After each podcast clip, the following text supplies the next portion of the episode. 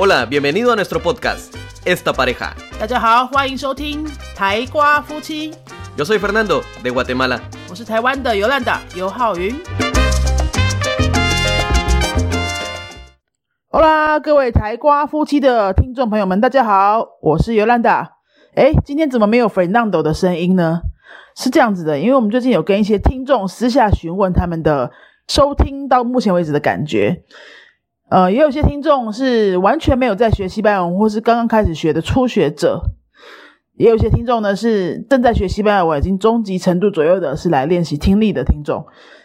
那我们就想说，我们多方尝试一下，偶尔呢，我们两个分开出现在节目里面，单独来录一集试试看，或许我们可以谈一些比较不一样的主题，是比较适合单独谈的，或者呢，呃，偶尔我全中文来录一集，偶尔呢，Fernando 全西文来录一集，看看效果如何。大家也欢迎再给我们一些建议。还有告诉我们听的感觉。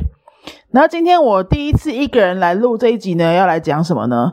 我想说，我来谈一谈，嗯，我怎么变成语言老师这件事情，还有呢，语言老师这个产业长成什么样子？哪一种人适合当语言老师呢？好，我刚开始当语言老师呢，其实是大学的时候，那时候只是想打工嘛。我念的是福大的新闻传播系。那大学生找打工，通常是在那个年代哦，都是去便利商店啊，或是饮料店啊、咖啡店这种地方打工。当时的最低时薪，我记得是六十六块台币。我其实，在大学之前呢、大概高中，嗯，国中升高中的那个暑假，我就有去面包店打工。那高中的时候，我也有去肯德基呀、啊，还有一些餐厅打工过，所以我就想说，那都今天要大学了，我想要做一些不同的打工。有个学姐跟我说，大学生其实就可以去教英文啊，当家教，或者去补习班应征。所以呢，我就想说，哦，原来可以去补习班当英文老师。我当时就蛮喜欢英文的，大学联考的英文呢也考得还不错，所以我就想说，这应该是我人生当中英文最好的时候了。大学联考刚考完嘛，很多东西都记忆犹新，我就赶快去我小时候补习的那个英文补习班，河马的那个补习班哈、哦，去应征，结果很顺利就录取了。那这补习班真的胆子也蛮大的，录取一次录取我们系上的三个同学，都是大一的新鲜人哦，这么年轻的。嗯，以我现在的眼光，看起来像是一个孩子的这种年纪啊，他们就录取去当老师去教小孩。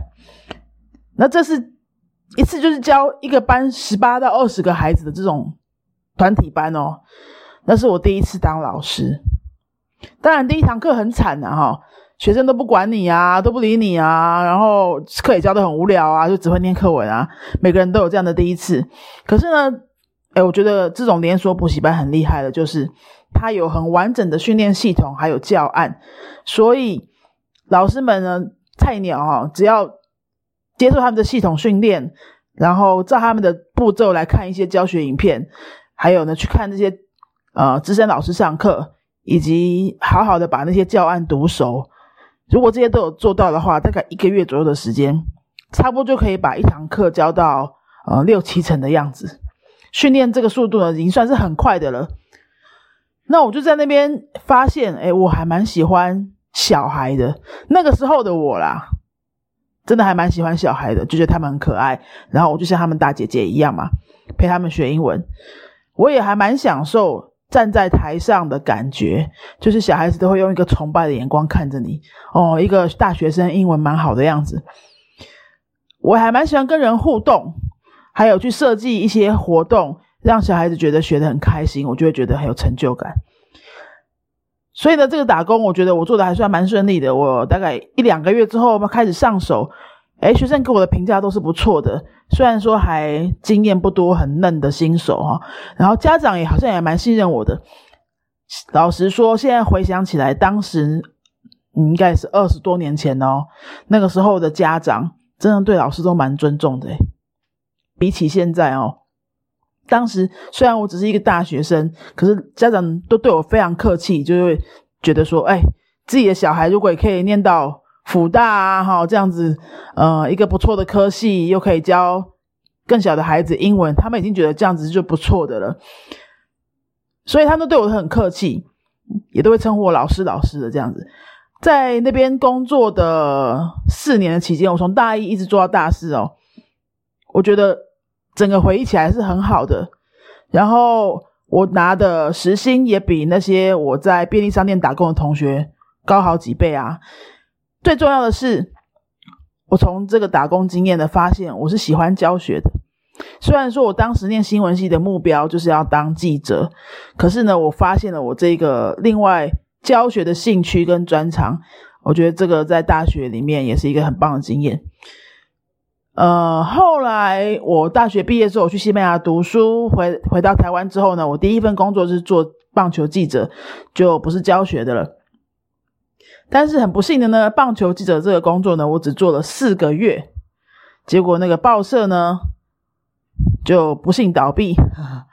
他们那时候就转型成为呃网络媒体，因为那个时候就是很多呃纸本媒体开始没落啊，网络媒体开始出现的时代啊，所以一些小型的媒体啊报社就开始慢慢转型。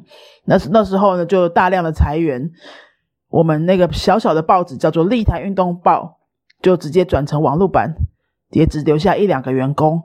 那我就第一份人生的第一份完整的工作，做了四个月就没工作了。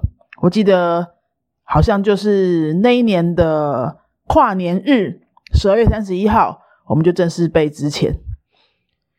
那我就想说怎么办呢？我那时候才从西班牙刚回到台湾啊，大学刚毕业。就去西班牙念了一年书，回到台湾钱都花光啦，好不容易找到一个工作，才做四个月，哎，又没钱了，没工作了。我赶快就开始继续找有没有其他的跟啊运动传播记者这种相关的工作。找一阵子之后不是很顺利，都没有找到，我就去做了一个月的西班牙嗯贸易的业务秘书助理。那个公司是一个卖汽车零件的公司，他们有很多中南美洲的客户。他们那时候应征的是一个西班牙文的业务助理，主要的工作呢就是把所有的客户的 email 从西班牙文翻成中文给主管看了之后，主管会写中文版的回信给我，我再把它翻成西文，再寄到客户那边去。那因为产品是汽车零件，我是完全不懂，然后又有很多表单啊、Excel 那些东西要学。那在二十多年前，这些东西都是很新的东西，至少对当时我的的我来说了哈。所以呢，我就做的不是很顺利。但是其实我觉得最主要的原因是因为这个工作完全就是不适合我。我的个性呢是没办法做办公室的，也没办法处理文书。我只要看到一大堆纸在我面前，我就会焦虑、很紧张。然后完全不知道要拿那叠纸怎么办，我是一个整理白痴，哦，呃，很不会弄文件性这种行政性的东西，细节啊这些完全不行。特别的是要我八个小时坐在电脑面前，实在是太不符合我的个性。所以那时候我大概上班上了两个礼拜哦，到第三个礼拜我就觉得我开始要忧郁了，早上起来就不想去上班。那跟我大学的时候。很期待去教每一堂课的那个上班前的心情是完全的不同的。其实，你只要做一个你完全不爱的工作，你有一个对比，你就很知道你自己更适合做什么工作了。那那个工作，贸易的呃业务助理这个工作哈，我做到一个月的时候呢，就被主管叫去他的办公室，告诉告诉我说，诶。你就做到今天就好了，试用期没有通过就不用来了。这样，所以讲白点就是我就是被 fire。那时候我二十四岁，一方面是很难过啦，就起码也是读了一个不错的大学，然后又去西班牙念书回来，结果我被 fire。不过另外一方面呢，我现在回想起来，我觉得很好的是那个老板他帮我决定了，他帮我做了一个我不敢做的决定，就是。其实我本来就不适合那工作，我自己也有发现呐。但是我二十岁的时候，怎么可能这么带种的就自己说好我不要做了，因为这个不适合我。自己要做做出这个决定是需要比较大的勇气啊，也比较难做出这个决定。可是那时候他 fire 我，就等于他帮我决定，他帮我做了这个决定。其实也是长痛不如短痛。现在回想起来，我应该要感谢那个老板帮我做了这个正确的决定，因为这的确不是我该走的路。好，从贸易公司出来之后呢，我要又要找工作啦。真的就是没什么钱，因为贸易公司也才做一个月，就一个月薪水。我觉得我不能再乱搞了，要赶快去赚钱。我就赶快呢，又回去我们那个熟悉的补习班，只是去了另外一个分校。因为我知道这工作我是会喜欢的，而且呢，我开始接班之后马上就会有收入。再来呢，补习班的工作是晚上的，所以我先接一些晚上的班起来。我觉得如果白天我又找到一个全职的工作的话，我还是可以继续在补习班兼差。没想到呢，补习班的课就越接越多，因为那时候白天时间都空的嘛。如果下午有课，我也把它接起来，越接越多，越接越多之后。我觉得我就干脆变成全职的跑堂老师啊，也就说是全职的兼职老师。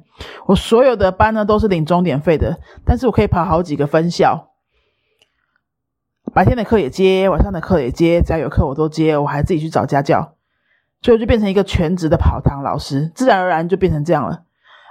然后这样的日子呢过得也蛮开心的，我觉得很自由，我没有不需要对任何一个。呃，补习班负什么行政责任？我就是可以去上课，上完课改完作业，学院事情处理完，我就可以离开了，非常的自由。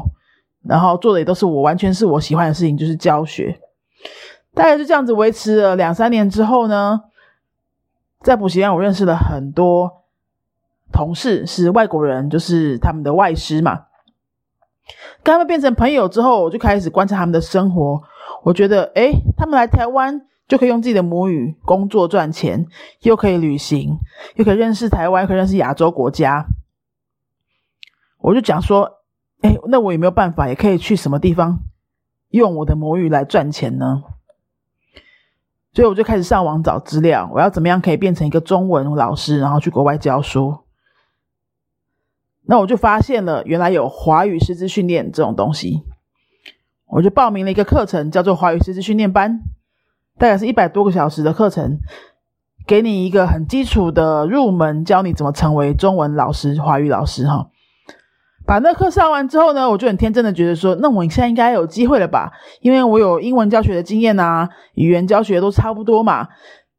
我又上了一个呃华语师资训练课，那我现在要找这样的工作应该不难。结果我真的想的很天真。大部分台湾那个时候在找华语老师的机构啊，都机会不多，而且薪水非常非常的低，是儿童美语老师的几乎是一半的钟点费，所以我一直没有找到一个愿意用我薪水我又满意的地方，我就把这个华语师资训练的证书摆在那边备而不用啊，继续教英文，一直到我发现了原来台湾有派很多。华语老师到我们的邦交国去，而这些邦交国呢，讲的都是西班牙文。我本来就是会西班牙文的，那个时候已经会讲西班牙文了，然后我就开始注意哪些邦交国是我有机会去应征的呢？后来呢，我在国合会的网站发现了要外派到当时的邦交国多米尼加的华语老师这个职缺，我应征了两年，到第二年才终于录取。所以后来就去多米尼加教书，然后在多米尼加待了两年，教当地人说中文。这里面还有很多故事，我们可以以后再慢慢说。我发现呢，哎，教中文这工作也非常适合我，嗯，因为都是教语言啊，以前都是教英文嘛，一开始教英文，后来去多米加教中文，我觉得哎，可以教自己的母语，其实感觉又更不同，因为你就可以把你。讲了一辈子的这个语言，讲给世界听，然后让世界看见台湾，这种感觉还蛮不一样的。然后我每次在教的时候呢，我就觉得我更加认识我的母语，因为外国人从他们的眼光看到许多呃中文对我们来说理所当然的事情，他们就会觉得，哎，怎么会这样讲？哈，为什么是那样？好，注音符号是怎么一回事？那中文的文法又是怎么一回事？都是这些外国学生在课堂当中让我。慢慢的学到的。在多米加那两年呢，我就觉得我很蛮蛮确定，我想要长期走这个语言教学这条路，所以呢，我就一边在多米加教书，一边准备台湾的华语教学研究所的考试。后来呢，我考上了师大的华语教学研究所，一边念师大，一边就在台湾的各大学校呢，也在兼华语的课。回到台湾兼华语课呢，教学环境不同的就是所有的学生都是来自不同的国家的，不像在多米加的一个班，整个班就是多米加人。那在台湾教的华语课呢，就是整个班都是来自。完全不同国家的人，有可能十五个学生就是来自十五个国家，所以呢，我们就没有共通的语言可以用翻译的方法教学，必须要用中文教中文，这是回到台湾的一个挑战。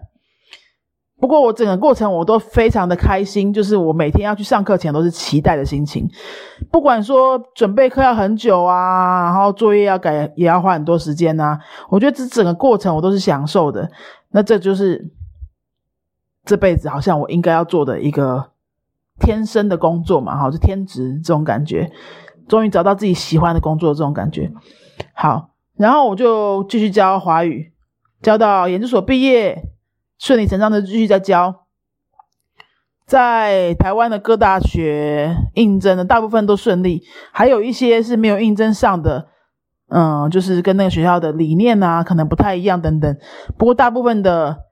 应征经验都蛮好的，所以呢，我在台北跑了很多学校的课，有师大推广部啊、文化大学的华语中心啊、淡江大学的华语中心啊、辅仁大学的华语中心等等，反正呢，很多学校都跑过课，我就觉得，嗯，这个生活好像我又回到了呃二十多岁那时候到处跑英文美语补习班的这种跑课的生活，只是从英文老师变成了中文老师。后来呢？我一边教一边跑课，已经三十多岁了哈。大研究所毕业的时候三十多岁，就有一天呢，在跑课的时候是下大雨的状况。我记得好像隔天呐，应该是放台风假，但是当天还没有放假，所以那天的课是没有取消的。我就开着车哈，从新竹的一个地方要开到另外一个地方去教书，大概路程是十五分钟。然后刮风下雨，我要去教的那个课呢，一个半小时，薪水只有六百块，一个半小时六百块哦。我就在想说，哎，我三十多岁了，现在刮风下雨，我还是要卖命开车去跑课，这种日子要过到何时呢？好像这样跑下去也不是办法，我就开始有了一个要自己有一个点的这个念头。如果说的简单一点，就从那个时候觉得我应该要开补习班这样的想法，然后后来当然经过了很多过程，才开到现在的这个云飞大家知道的云飞语言补习班。这整个就是我从大学到现在怎么样成为语言老师的故事。那语言老师的生活长得什么样子呢？第一个就是我们的工作时间，因为我们如果我们做补教业的话。一定都是呃一般的上班族下班之后才会来我们这边补习嘛，所以呢，我们上班的时间一定是跟多数人是相反的。大家都是白天上班，我们就是晚上上班。那周末呢，我们现在礼拜六也课还蛮多的，所以呢，我们只剩下我们刻意安排的礼拜天这个时间是没有工作的。我们的生生活和工作时间就是跟一般人都是颠倒的。所以语言老师这个产业，第一就是生活时间会跟大多数人不同，我们要很能够适应这样的不同。然后有一阵子你会觉得，嗯，好像我们真的都没朋友，因为朋友出去吃饭啊、唱歌、看电影的时间都是我们没有空，我们在忙的时间，这个是需要适应的。但是我觉得我现在还蛮喜欢这个样子的，因为白天呢，大家都在上班时间，我们不需要跟人家去挤。挤的，呃，每天塞车啊，或是如果住在台北的话，是要挤捷运啊，然后去哪里人都很多啊。我们的时间更加相反，就代表着我们可以在没有人去那些公共场所、娱乐场所的时间，我们可以去享受那个都没有人的很好的品质。好，好，这是第一个工作时间。那第二个呢？我觉得这个产业的特性就是你要很大量的跟人相处，一定要喜欢人。我们走进补习班，走进教室，就是一堆人等着我们要跟他们互动，而且这些人就是等着我们每一秒钟、下一秒钟要做什么事情，问他们什么问题，然后跟他们做什么练习，每一秒钟都是被高密度的盯着看的。好，这样子的工作性质呢，跟很多办公室工作也是不同的。比如说，在办公室上班，如果是工程师的话，你可能可以就躲在电脑后面啊，就过自己的节奏，照自己的节奏去工作就可以了。但是语言老师不同，你走进教室，就是所有学员都等着你给他下一个指令，所以这是必须每一秒钟都不能停下来，要一直很高密度思考的一种工作。那当然，你要很喜欢人，因为你。大部分的时间都是跟人黏在一起的。好，第三个呢，第三个特性我想要谈谈的是，如果你当的是呃华语老师哈，在台湾的华语老师，我觉得最棒的就是你不用出国，也不用出差，全世界的人都在你面前，把世界带给你认识。比如说，我教一个班，大概大学的一个华语班，十五个学生，来自十五个国家，所以我每天呢，就等于是。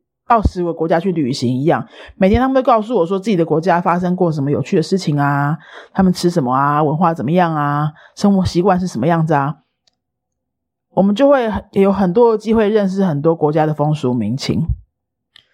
我觉得这是华语老师这个工作最有趣、最有价值的地方。好，第四个呢，我想要讲的是关于收入。在台湾的语言老师呢，有很大的一个比例都是领终点费跑课的老师，不管是补教业啊，或是在大学的语言中心啊，哈，那还有一部分可能是有专职工作的老师，他们比较幸运，他们可以拿到完整的月薪，可能就在同一个学校里面教书就好了。就我认识的，大部分是拿终点费的这种跑堂的生活比较多。所以呢，他的工作形态跟一般稳定的上班族比较不一样。他可能每个月的工作时间都在改变，每个月的收入也长得不太一样，然后每个月的课量都不一样啊，每个月要碰到的学生也都不一样。它是一个高度在变动的工作。所以，如果你喜欢的是比较呃平静一点哦，每天比较 routine 的工作，可能这样子的话。这工作对你来说辛比较会比较辛苦，因为你每天都要面对不同的学生、不同的上课时间，他们常常可能会改时间，然后，呃，有的班会是突然就来一个新学生，然后突然隔天这个班又消失了，都有可能。这是一个蛮高度在变动的工作。那你如果很喜欢每天都有新鲜事发生，好，很享受这个处理新鲜事情的过程，我觉得这工作就会蛮适合你的。以上呢，就是这个产业我跟大家分享的四个点，包括上班时间啊、生活形态啊，还有收入等等。希望呢，可以给一些想要进入这个语言教育产业，或是对这个这份工作这一行有兴趣的朋友们，可以给大家一些方向。如果各位想要知道更多关于语言教育，好，语言老师这一行的各种各样的事情，都欢迎各位可以跟我们联络啊，可以留言给我们，或是私讯到我们啊云飞语言中心的脸书粉丝页，可以在脸书里面搜寻新竹多国语言教室云飞语言文化，就可以找到我们。可以私讯告诉我们说，哎，听了哪一集的 Podcast，觉得怎么样？然后你想要知道更多，有什么主题是你真的很想要听到的？欢迎你们私讯给我们，我们就可以来发展看看这个可不可以成为我们下一集的主题，来提供给各位大家想要知道的内容。好，以上就是这一集所有的内容。如果你觉得还不错，这觉得这个内容对你有帮助，请各位帮我们分享，帮我们按赞，并且呢，如果你拿的是 iPhone 或是 Mac 电脑的话。请各位帮我们在 Apple Podcast 这个平台上面留下五颗星，然后留个留言给我们。我们做这个节目呢是完全没有盈利的，完全就是兴趣，还有分享知识跟经验给大家。让更多人可以对语言、还有语言教育、还有学外语这些东西更有兴趣。所以呢，很诚恳的邀请大家，如果觉得我们的节目还不错的话，可以到 Apple Podcast 上面这个平台留言五颗星给我们，然后给我们一点鼓励，也可以让这个节目呢，因为你的鼓励，可以被更多人看到，被更多人听到。好，那我们就下一集再见喽！我是尤兰达，下次见，阿斯达路伊哥。Si te ha gustado nuestro podcast, regálanos 5 estrellas y un comentario. 如果你喜欢我们的节目的话呢，请到评论的地方给我们一个五颗星的评论，或是留言给我们。Recuerda que puedes seguirnos en nuestras redes sociales, Facebook y YouTube. 也提醒大家可以到脸书搜寻我们的云飞粉丝页，或是到 YouTube 搜寻我们的云飞语言的教学频道，有很多西班牙语的教学影片哦。 Nosotros somos la Escuela de Idiomas Yunfei y este canal es Esta Pareja. 我们是新竹的多国语言教室云飞台瓜夫妻， Adiós. 拜拜。